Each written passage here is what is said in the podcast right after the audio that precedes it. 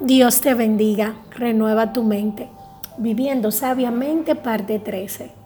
Nuestra escritura del día de hoy está en el libro de Lucas, capítulo 18, versos del 9 al 14.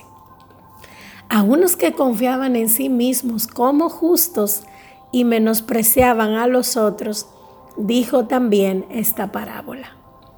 Dos hombres subieron al templo a orar. Uno era fariseo y el otro publicano.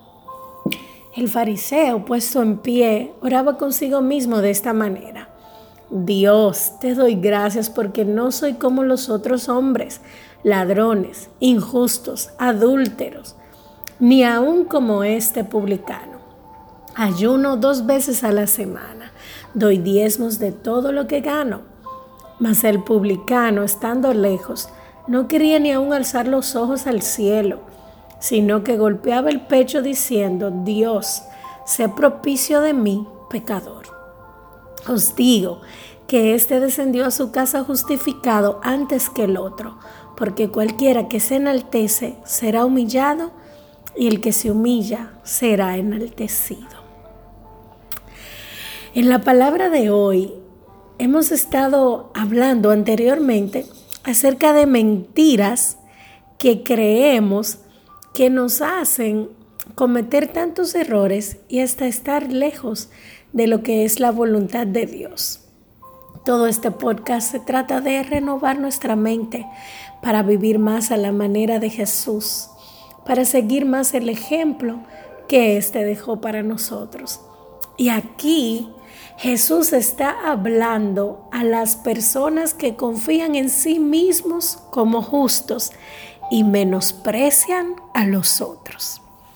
Este era el público que estaba teniendo Jesús en este momento y entonces les hizo una parábola acerca de estos dos hombres.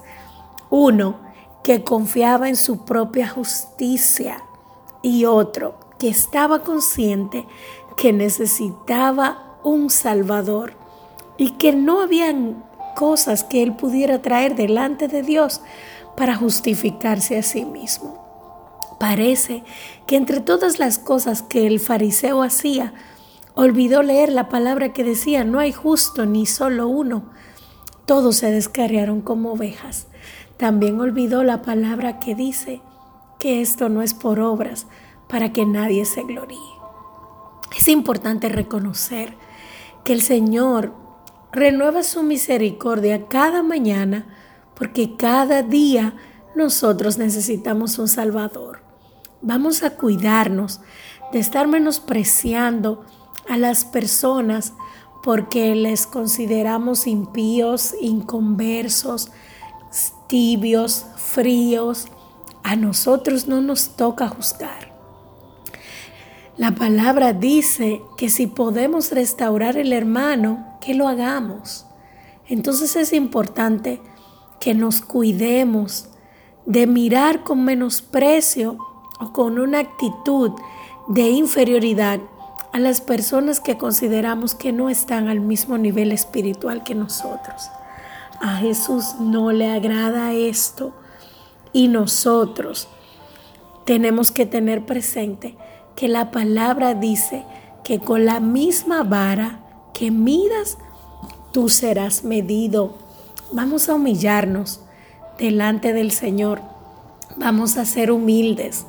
Vamos a orar por las personas que entendemos que están pasando por situaciones que son inconversos. A nosotros nos toca orar por su salvación, porque la palabra dice que el Señor quiere que todos pasen al arrepentimiento. Y es importante que nosotros podamos tener una actitud que le permita a esas personas inconversas ver a Jesús en nosotros.